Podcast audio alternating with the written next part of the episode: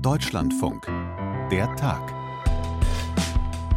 Olaf Scholz hat entschieden und dies auch öffentlich bekannt gegeben. Die Bundesregierung wird die Ukraine mit zunächst 14 Leopard 2 Kampfpanzern im Krieg gegen Russland unterstützen. Es gibt in diesem Land viele Bürgerinnen und Bürger, die sich Sorgen machen. Auch angesichts einer solchen Entscheidung und angesichts der Dimensionen, die diese Waffe mit sich bringt. Und deshalb möchte ich diesen Bürgerinnen und Bürgern hier und an dieser Stelle sagen, Vertrauen Sie mir, vertrauen Sie der Bundesregierung. Erleichterung löst das aus in der Ukraine, in Polen, überhaupt in Mittel- und Osteuropa, den Staaten, die einstmals hinter dem eisernen Vorhang lagen. Hierzulande jedoch bleibt die Haltung zu deutschen Panzerlieferungen ins Kriegsgebiet zwiespältig.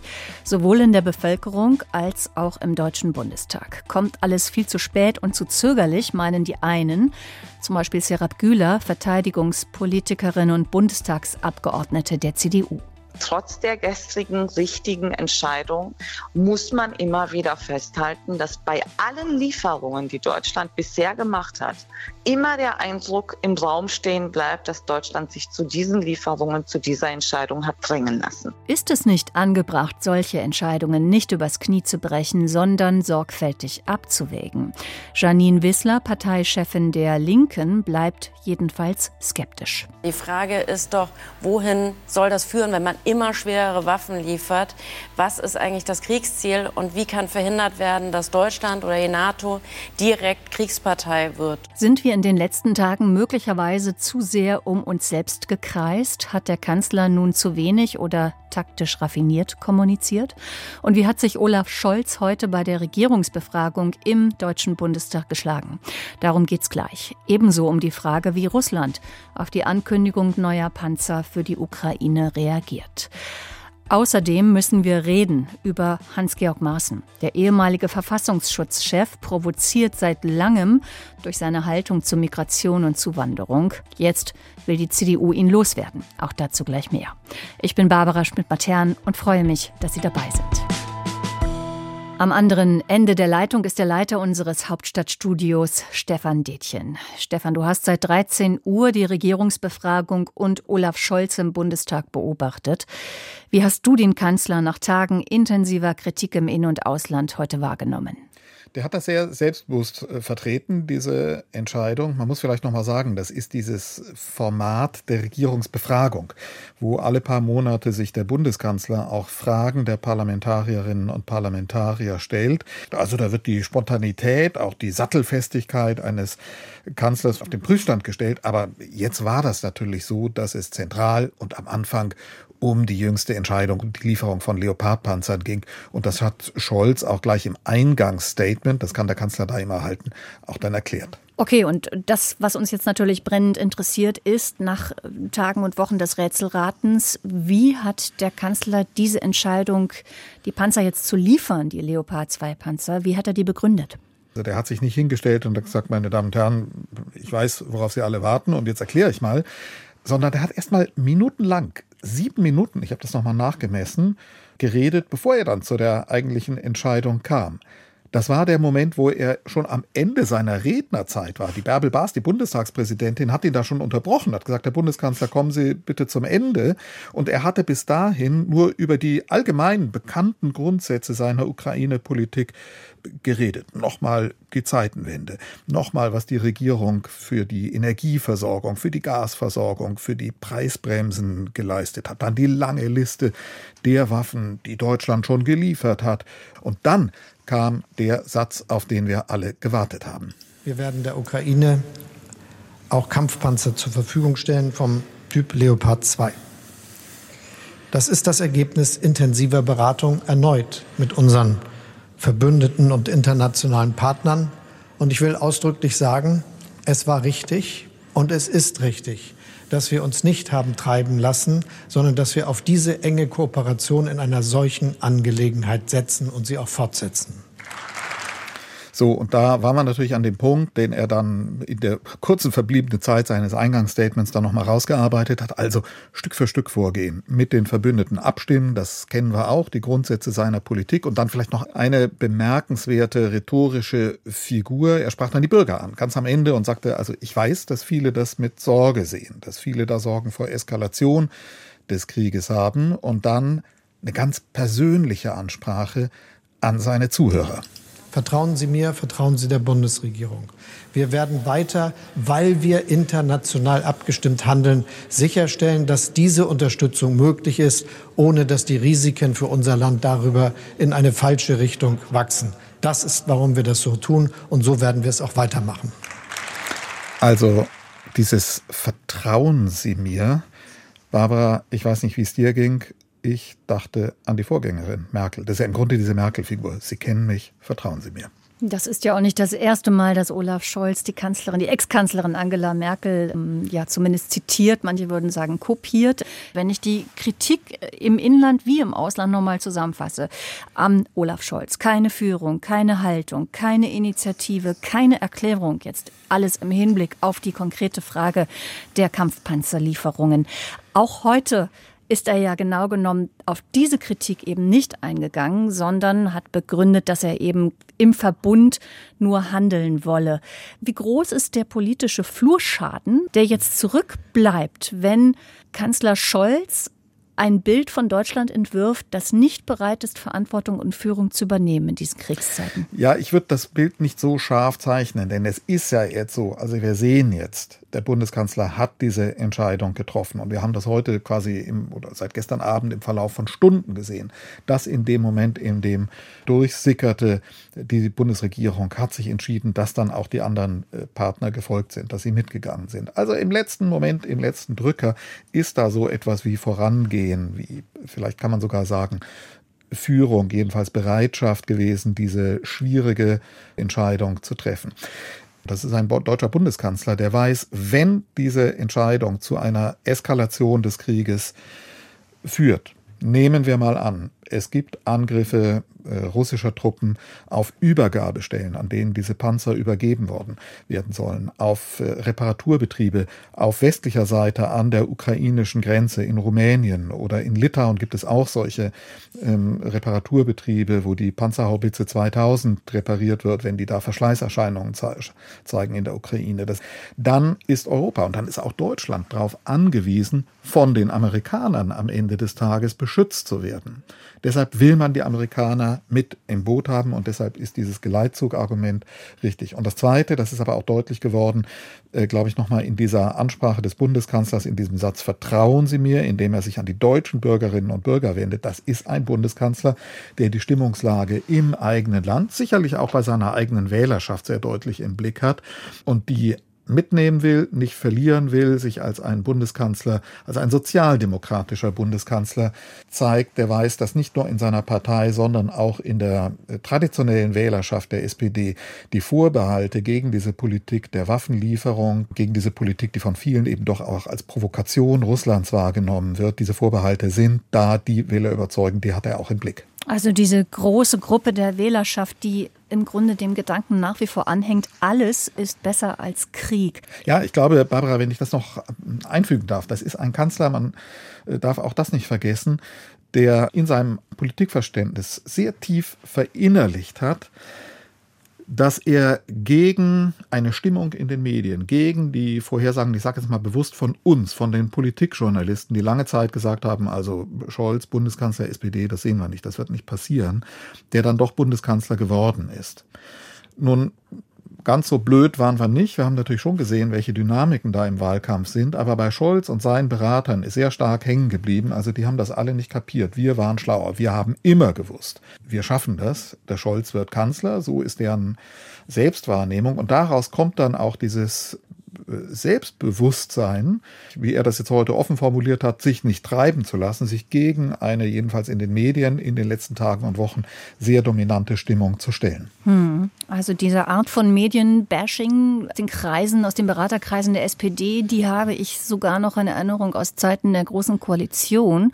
Auch da fühlte sich die SPD oft ungerecht behandelt. Vielleicht ist das auch eine Art Topos innerhalb dieser Partei. Ja, jedenfalls in der Spitzenetage des Kanzleramts. Und das ist bei Scholz immer wieder durchgeschienen.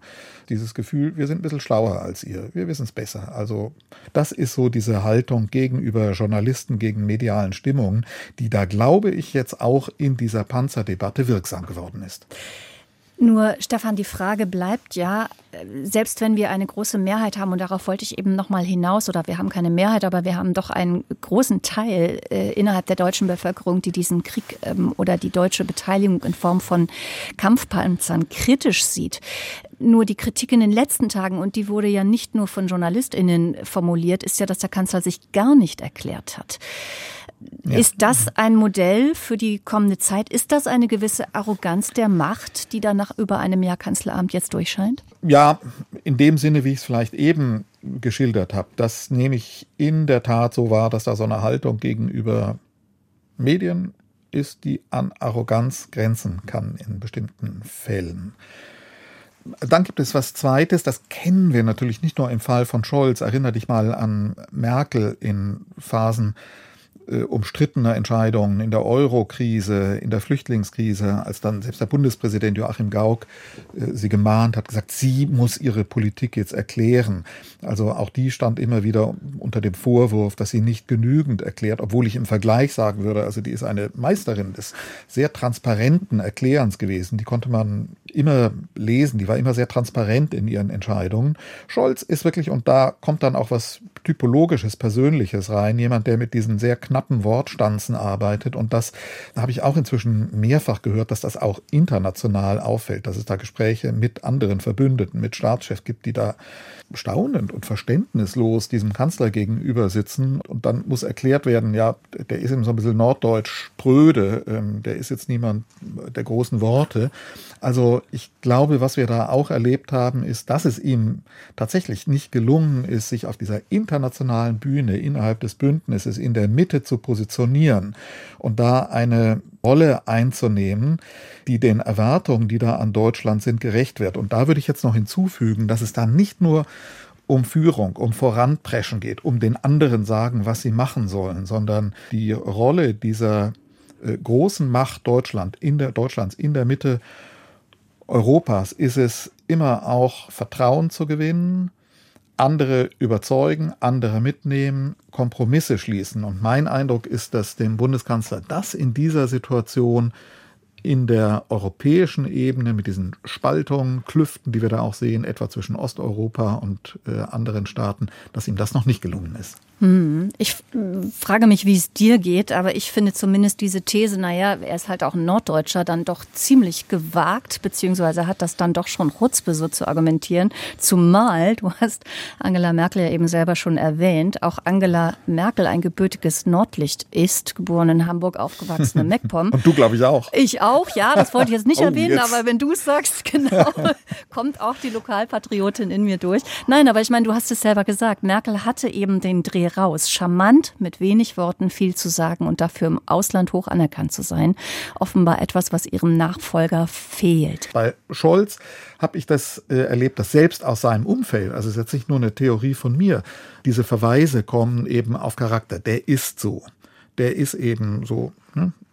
Da kommt dann mal Norddeutsch, Hamburg, Hanseatisch, da wird, werden auch Charakterisierungen von einer gewissen Sturheit dann mhm. kriegt man da zu hören. Etwa, wenn ich mich erinnere äh, an den Anfang seiner Kanzlerschaft und dieser Krise, sich dann in den Krieg ausweitenden Krise in der Ukraine, als es um die Nord Stream Pipeline ging. Da war ja auch dieser Moment, die ganze Welt erwartet von ihm die Erklärung, wenn der Putin angreift, ist Schluss mit Nord Stream 2. Und dieser Kanzler nimmt das Wort Nord Stream nicht in den Mund. Der steht im Weißen Haus in Washington beim Antrittsbesuch neben dem US-Präsidenten, wird auch von den amerikanischen Journalisten gelöchert, gebohrt danach und nimmt das Wort nicht in den Mund. Und es ist der amerikanische Präsident Joe Biden, der unmittelbar neben Scholz steht und dann sagt, also äh, believe me, wenn die Deutschen das nicht beenden, wenn es soweit ist, wir tun das. Wir werden schon wissen, wie das geht. Believe me, wir, wir können das auch. Kann man und konnte man in der Situation eigentlich nur noch mit einer äh, mit einer sehr persönlichen Sturheit erklären. Und äh, das ist natürlich was, da bleibt ein Fragezeichen. Ist da was, was einen jetzt nicht so ganz kalt lassen kann in der Situation, wenn man in entscheidenden Momenten äh, dieser sehr dramatischen Weltlage, in der wir sind, den deutschen Regierungschef eben auf diese Art und Weise erklären muss. Stefan, wir sind schon weit über unserem Zeitlimit. So ist das manchmal im Podcast. Wir haben ja eigentlich die Zeit. Äh, trotzdem, wir müssen zum Ende kommen. Und natürlich möchte ich dich nach dieser Regierungsbefragung heute und der ganzen Gemengelage noch fragen, wie scharf die Kritik der Opposition im Deutschen Bundestag ausgefallen ist. Ich sag vorweg, Spoiler, ich fand sie eher zahm. Wie ist dein Eindruck?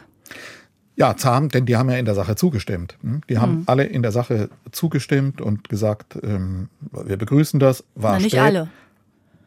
Also AfD ja, aber jedenfalls die Union, ja. ich nehme jetzt mal die Union raus und vielleicht fast das am Schluss am bemerkendsten Agnes Strack-Zimmermann, ähm, die den nun so gequält hat, den Bundeskanzlerin, die Vorsitzende des Verteidigungsausschusses von der FDP, wo wir uns wirklich schon gefragt haben, also wie lang kann sich, wie lang hält eine Koalition sowas aus? Ganz, ganz harmlos äh, mit der Frage an den Kanzler, sind Sie auch der Meinung, dass es richtig ist, dass da jetzt andere mitmachen? Das war dann schon fast komisch in der Situation, nachdem er das schon in seinem Eingangsstatement Statement, glaube ich, viermal gesagt hatte. So, über Wadenbeißerinnen in der eigenen Koalition und einen Kanzler, der sich, ja, möglicherweise etwas mehr, aber nicht ausreichend erklärt. Vielleicht können wir das als Fazit heute ziehen. Wir bleiben im Gespräch, Stefan. Danke für deine Einschätzungen. Tschüss, Barbara. Danke. So, wir weiten den Blick und gucken gen Osten mit unserer Expertin Sabine Adler. Die Entscheidung der rot-grün-gelben Bundesregierung, Kampfpanzer in die Ukraine zu schicken, wie reagiert Moskau denn auf diese Entscheidung, Sabine? Es gab auf äh, diversen Nachrichtenportalen zunächst die Erinnerung an einen Satz von Sergei Lavrov, dem Außenminister, der gesagt hat, jegliche Waffenlieferung stelle ein legitimes Ziel dar für die russischen Streitkräfte, sprich eine Drohung, im Grunde genommen diese Waffenlieferungen auch anzugreifen von russischer Seite. Und dann gab es eine Meldung von von einem Duma-Abgeordneten. Das ist der Chef des Ausschusses für internationale Angelegenheiten und das ist Leonid Slutsky. Und der hat diese deutsche Entscheidung, die sich da ja eben angebahnt hat, als einen Beweis für die fehlende Unabhängigkeit kritisiert. Europa sei blind und unbeherrscht geworden und alles werde von Washington aus durchgedrückt, ohne Rücksicht auf jegliche Konsequenzen. Das war sozusagen der Tenor. Das war in der Tonalität eher verhalten und ich finde auch, dass das heute weiterging. Ähm, heute hat sich Peskov, der Sprecher von Wladimir Putin, geäußert auch der hat gesagt, es sei eine Entscheidung, die in die Sackgasse führt, dass man glaubt, äh, die Sicherheit des Kontinents wird durch die Fortsetzung eines Krieges gewährleistet.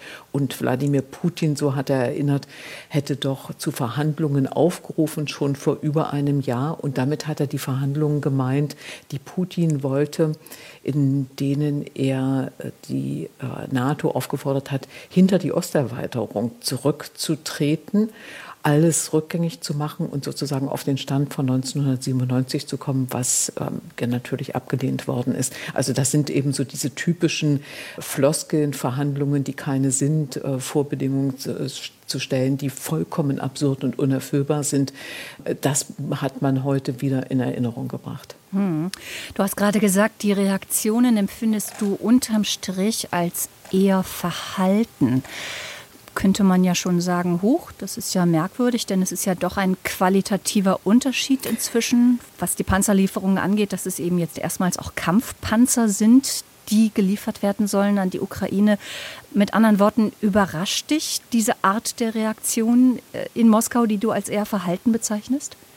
Ich meine Verhalten in Bezug darauf, was wir in der Vergangenheit und eigentlich in sehr regelmäßigen Abständen von zwei bis drei Wochen zu hören bekommen aus Moskau, nämlich eine erneute Drohung mit Atomwaffen. Die ist heute nicht gekommen. Das muss nichts heißen. Die kam ja auch erst vor ein paar Tagen von Ex-Präsident Medvedev. Aber man hätte sich eben auch vorstellen können, dass so etwas heute nochmal wiederholt wird. Und das ist eben ausgeblieben. Das meine ich damit es klingt merkwürdig, das in diesem Kontext so zu formulieren. Ich frage trotzdem, verpufft da sozusagen etwas mit dieser Atomwaffendrohung, die wir ja jetzt seit bald einem Jahr kennen. Und ich kann mich noch an die ersten Reaktionen kurz nach Kriegsausbruch erinnern, als wirklich eine viel greifbarere Nervosität hier in Deutschland ausgebrochen ist. Hm, das hat sich ja ein bisschen nivelliert. Ich würde nicht sagen, dass das verpufft, denn es wird natürlich sehr ernst genommen und das muss auch ernst genommen werden, dass dieses Eskalationspotenzial auf russischer Seite immer noch in Betracht gezogen wird und damit gewarnt wird.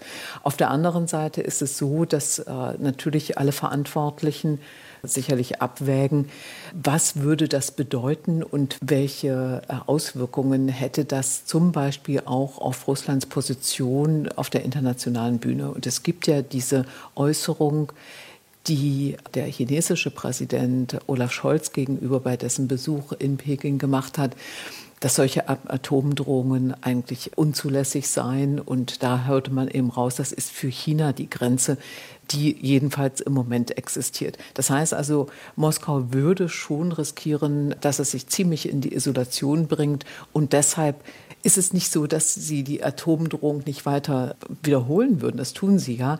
Aber äh, sie wissen auch sehr, sehr genau, dass sie damit in eine Isolation geraten könnten. Mhm. Du hast eben auch äh, gesagt, Sabine, eine Replik aus dem Kreml sei gewesen, die Beschwerde, dass Europa sich ja hm, sowieso nicht unabhängig verhalte.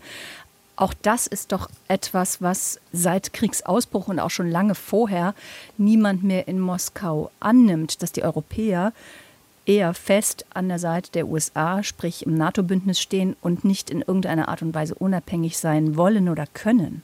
Wieso wurde das heute noch mal betont? Ich bin nicht so sicher, ob das tatsächlich in Moskau äh, so klar ist, dass sich der Westen nicht auseinander dividieren lässt. Denn man hat es ja sehr genau verfolgt. Also diese Bedingungen, die Olaf Scholz gestellt oder nicht gestellt hat an äh, Joe Biden, eben Leopard 2 Panzer nur zu liefern, wenn sich die Amerikaner mit Kampfpanzern beteiligen. Das wurde extremst genau äh, verfolgt. Es wurde auch zum Teil kommentiert. Vor allem merkt man das, dass sich dann eben solche Sachen wirklich bis ins letzte Detail auf äh, allen möglichen Internetportalen wiederfinden. Und da hat man ja schon wahrscheinlich die Hoffnung gehegt, ohne dass das jemand formuliert hätte, dass sich der Westen darüber spaltet, dass es tatsächlich eben nicht dazu kommt, dass die Kampfpanzer von Deutschland geliefert werden, weil sich die Amerikaner nicht äh, an Vorbedingungen halten wollen. All das wird registriert. Man freut sich darüber auch, wenn es zu Streit, wenn es zu Brüchen kommt. Aber es ist ja jetzt äh, in dieser Situation eben hat es sich erwiesen, dass der Westen eben doch zu einer Geschlossenheit zurückgefunden hat. Lass uns noch mal, das hattest du mir im Vorgespräch auch erzählt, äh, Sabine, auf die Gruppe Wagner gucken, beziehungsweise auf den Chef dieser Söldnergruppe Prigoschin, der sich ja, ähm, ja als Kämpfer gegen den russischen Staat wohl sogar inszeniert, wie einige deutsche Medien jetzt schreiben. Welche Agenda verfolgt dieser Mann? Soweit würde ich nicht gehen, dass er gegen den russischen Staat agiert. Prigoschin ist jemand, der gilt als Putin-Vertrauter und der hat ein bisschen ein Eigenleben entwickelt, nicht mit seiner Wagner-Söldnertruppe in dem Sinne, dass Putin diese Truppe nicht haben wollte. Das sind sozusagen äh, die Leute fürs Grobe und er vergrößert seine Truppe immer weiter. Also er zieht durch die russischen äh, Strafgefangenenkolonien, sammelt da die Schwerstverbrecher ein, die wirklich als Kanonenfutter an die Front geworfen werden und er hat jetzt erwirkt, dass sich die Duma mit einem Gesetz auf seinen Vorschlag hin befasst, dass jegliche Kritik an diesen sogenannten Freiwilligen verboten wird, unter Strafe gestellt wird. Also sie dürfen in keiner Weise diskreditiert werden. Und das ist deshalb wichtig, weil man da merkt, dass auch die Härte innenpolitisch nach Russland hinein gegen jegliche Art von Kritik immer größer wird. Denn auch solche Äußerungen, die vielleicht noch vor einer Zeit äh, legitim war, da, dass man gesagt hat, na, das sind ja alle Strafgefangene, Mörder, Vergewaltiger, sowas darf jetzt nicht mehr gesagt werden. Also die Daumenschrauben sind noch mal weiter angedreht. Und bemerkenswert ja auch, dass du sagst, wenn ich dich noch mal zitiere, Prigoschin hat ein Gesetz erwirkt, das das eben unter Strafe stellt. Also wie viel Macht dieser Mann bereits hat. Ganz genau. Also Prigozhin ist äh, tatsächlich jemand, der hat gar keine politische Position, aber er hat natürlich eine immense Funktion und dass jemand äh, wie er einfach so einen Gedanken äußern kann. Er hat ihn gestern publik gemacht, dass ein solches Gesetz eben äh, opportun sei, dass das gut sei. Äh, und heute Einen Tag später sagt äh, der Vorsitzende der Duma, die entsprechenden Ausschüsse mögen sich bitte damit befassen. Das zeigt, dass er eine enorme Macht hat und dass all das, was er tut, durchaus mit Billigung des Kremls geschieht. Hm. Sabine, unsere Zeit ist eigentlich schon wieder um. Ich möchte aber natürlich dich abschließend noch nach der Ukraine fragen. Dort herrscht natürlich große Erleichterung über die Entscheidung der Bundesregierung, ähm, Leopard 2 Panzer zu liefern im Verbund mit den Amerikanern und anderen Europäern. Es gab aber auch vorher schon äh, vereinzelt Forderungen, Panzer jetzt, später dann auch Kampfjets. Wie lange wird es deiner Einschätzung nach dauern, bis die nächsten Forderungen kommen in dieser Art? Ich glaube, das hängt extrem davon ab, wie diese Frühjahrsoffensive läuft, wie erfolgreich die ukrainischen Streitkräfte die russischen Okkupanten zurückdrängen können und äh, auch mit welchen Waffensystemen das mutmaßlich am besten geht. Das hängt ja auch ein bisschen davon ab, was Russland einsetzt an Waffen, welche Strategien da äh, gefahren werden. Also ob das zum Beispiel Luftangriffe werden oder ob die Angriffe von Schiffen aus erfolgen und so weiter. Also das ist äh, durchaus äh, ein Agieren und Reagieren. Und deshalb ist es, finde ich, ein bisschen zu früh, wie man das jetzt schon von zum Beispiel vom Ex-Botschafter der Ukraine Andrei Melnik hört in Kiew der sofort gestern, als das mit den Leopard 2 Panzern äh, durchdrang, dass, dass sie jetzt kommen sollen, sofort die nächste Forderung erhoben hat nach U-Booten, nach ähm, Eurofightern und anderer Technik. Das scheint mir ein bisschen zu früh zu sein. Das muss man wirklich abwarten, wie sich das entwickelt. Danke für diese Einschätzung. Und mir fiel gerade noch ein, Andrei Melnik, also der ehemalige deutsche, ukrainische Botschafter in Deutschland, bleibt damit natürlich seinem Ruf treu, gerne mal ein bisschen Staub aufzuwirbeln. Das gehört natürlich auch zu seiner Qualifikation beziehungsweise zu dem, was an ihm geschätzt wird in Kiew. Ganz klar, immer weitere Forderungen zu erheben, den Druck nicht nachzulassen auf die westlichen Verbündeten. Er macht das mit einer Vehemenz und ist damit natürlich absolut nützlich für die Regierung in Kiew. Danke dir. Tschüss, Sabine. Tschüss. Die SPD hatte ihren Thilo Sarrazin, die Grünen haben noch mit ruhender Mitgliedschaft ihren Boris Palmer und die CDU hat ihren Hans-Georg Maaßen. Bemerkenswert ist bei allen dreien, weißen Männern ohne Migrationshintergrund übrigens, dass es immer die Zuwanderungspolitik ist, mit der die Herren provozieren. Jetzt also wieder mal Hans-Georg Maaßen. Der frühere Präsident des Bundesamtes für Verfassungsschutz hat mehrere Interviews gegeben und damit seine Partei dermaßen verärgert, dass mehrere CDU-PolitikerInnen jetzt seinen Austritt fordern bzw. einen Parteiausschluss ins Gespräch bringen. Nadine Lindner bei uns im Hauptstadtstudio. Was genau hat Hans-Georg Maaßen gesagt in diesen öffentlichen Äußerungen? Ja, es geht vor allem um zwei Punkte. Es geht um Äußerungen, die es von ihm gibt äh, auf dem Kurznachrichtendienst äh, Twitter. Dort hat er gesagt, dass die Stoßrichtung der treibenden Kräfte im politisch-medialen Raum, das ist jetzt so ein bisschen kompliziert ausgedrückt, aber er hat dann weiter fortgeführt, ein eliminatorischer Rassismus gegen Weiße sei. Und an diesem Wort, an diesem Wort eliminatorischer Rassismus, da hat sich ähm, einige Kontroverse äh, entzündet. Ähm, und dann gibt es noch ein zweites Interview, das hat er dem Publizisten, ich würde auch eher sagen dem rechten Publizisten Alexander Wallasch gegeben.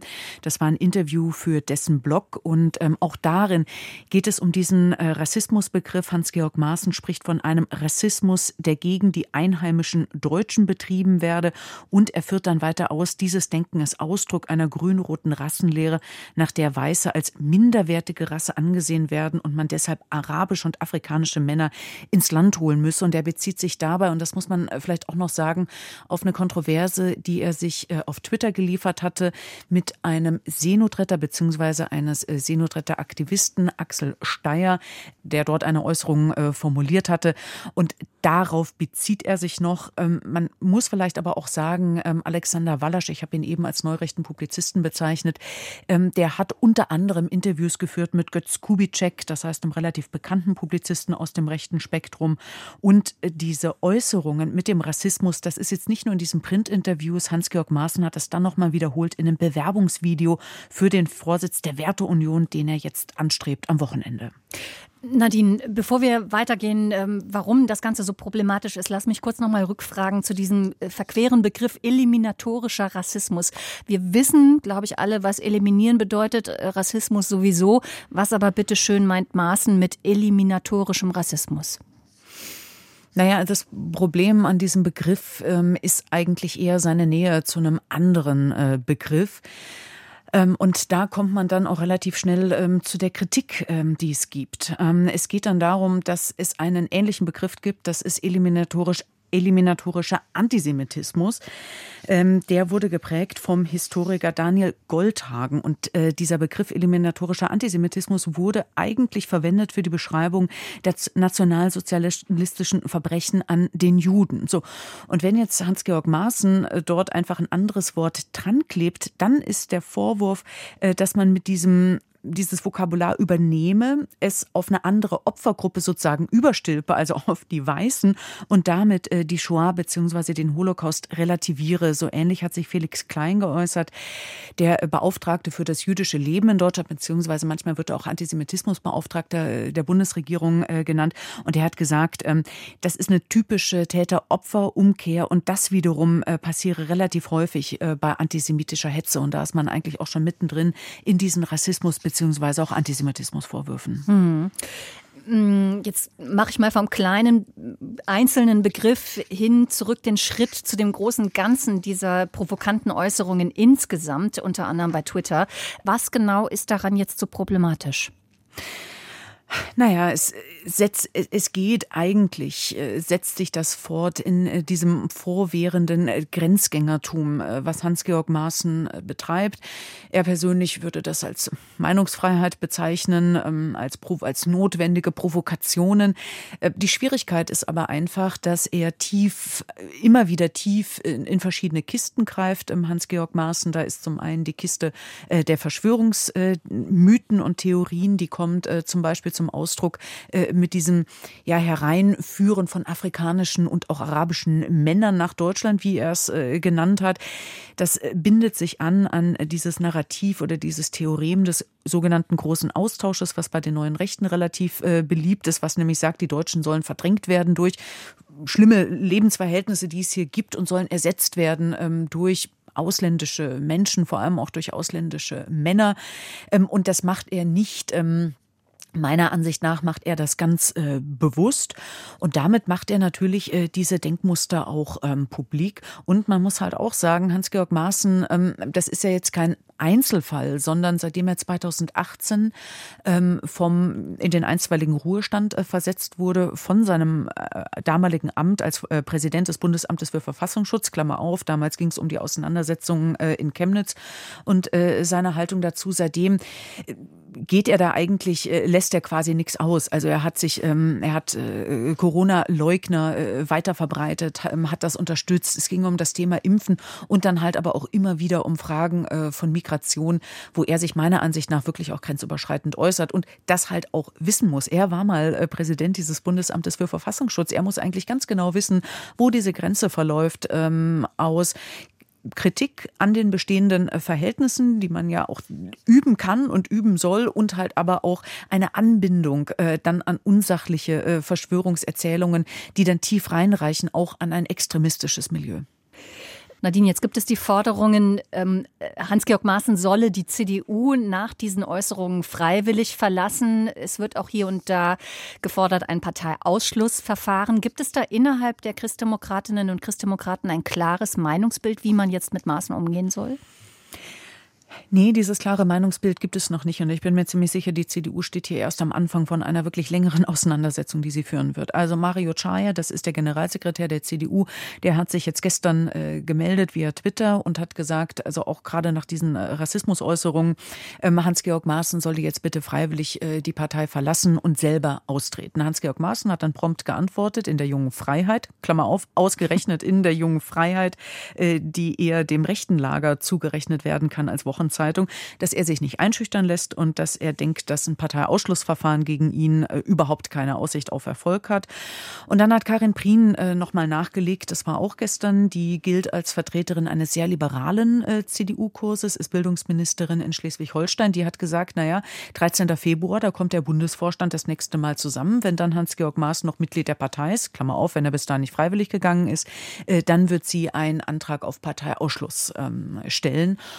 Und ich habe jetzt nochmal nachgeguckt, die CDU hat ähm, äh, mehrere Vorstandsmitglieder, hat unter anderem auch fünf Stellvertreter. Von zweien weiß ich jetzt von Karin Prien und von Andreas Jung, dass sie für ein Parteiausschlussverfahren wären.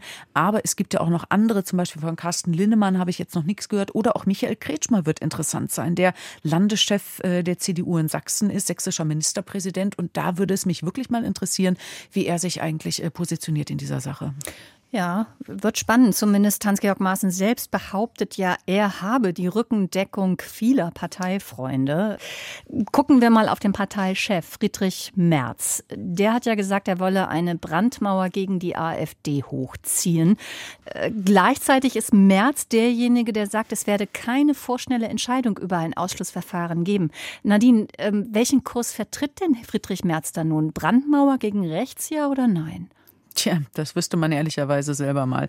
Ich glaube, Friedrich Merz ist hier so ein bisschen in einem, naja, Dilemma, das er jetzt einlösen muss, dass er zeigen muss, wie ernst meint er es. Auf der einen Seite ist er gewählt worden, natürlich auch von den Rechtsaußen in der CDU, für die er Hoffnungsträger war, vor allem nach so Leuten wie Armin Laschet, die ja eher einen liberalen, merkelfreundlichen Kurs äh, vertreten, um da jetzt mal quasi so ein bisschen aufzuräumen in der Partei, auch ein bisschen, wie soll ich sagen, kritische Auseinandersetzung auch mit der Merkel-Zeit, Klammer auch auf mit der Asylpolitik ähm, äh, dann dort äh, fortzuführen.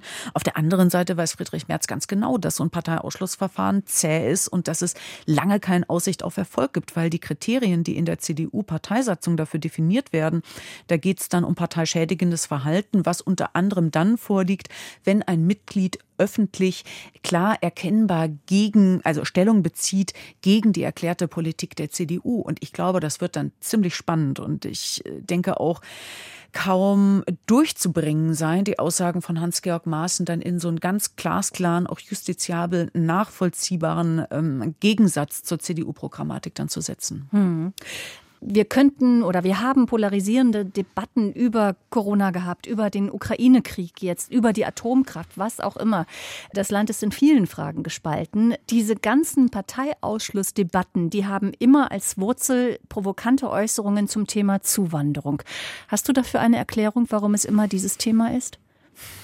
Tja, ich glaube halt, ähm, weil dort eine ziemlich starke, auch sehr emotionalisierte Bruchlinie ähm, verläuft, die auch von rechten Kräften immer wieder, und das, was heißt in bewährter Weise, aber wiederholter Weise auch instrumentalisiert wird ähm, für eigene Belange. Ich glaube, der CDU ist es nie so ganz gelungen, mal auszudefinieren, auszubuchstabieren, auch dieses emotionale Bedürfnis mal zu bedienen. Was ist denn eigentlich bitteschön konservativ? Und man hat es diesen ganzen Aufwieglern, Hetzern und Lautsprechern äh, überlassen. Und dann sieht man äh, quasi die andere Seite, der Kreisverband Schmalkalden-Meiningen, wo Hans-Georg Maaßen immer noch Mitglied ist ist und Bürgerbeauftragter dieses Kreisverbandes ähm, auch immer noch ist. Ähm, die äh, habe ich heute mal gefragt, wie stehen Sie denn eigentlich dazu? Die haben mir dann per Mail geantwortet und die haben mir auch eine interessante Antwort gegeben. Sie haben gesagt, naja, diese Wortwahl äh, von Hans-Georg Maaßen, die sei jetzt nicht angemessen gewesen, aber in diesem Artikel hätte er auch ähm, von einer äh, Radikalisierung in Teilen der Linken und Grünen gesprochen, die in der Tat ja besorgniserregend sei und man sehe die Voraussetzungen einen Parteiausschluss nicht erfüllt. Und meiner Ansicht nach ist es jetzt wichtig für die CDU, jetzt nicht nur formell dieses Ausschlussverfahren da ordentlich durchzuziehen, sondern ich finde, sie muss sich endlich mal politisch mit den Aussagen äh, von Herrn Maaßen auseinandersetzen und muss auch mal ein paar Antworten äh, definieren und auch mal sagen, nein, wir sehen das an diesen und diesen Stellen anders. Und das ist die Antworten, die wir darauf geben, um halt auch Verunsicherte und Zweifler auch besser zu erreichen. Danke, Nadine. Wir haben gesprochen über den Agent Provokateur und, das kann ich mir jetzt nicht verkneifen, den Bürgerinnenbeauftragten Hans-Georg Maaßen. Danke nach Berlin, Nadine Lindner. Das war der Tag im Deutschlandfunk-Podcast. Der Tag. Fürs Zuhören bedankt sich Barbara Schmidt-Matern. Tschüss.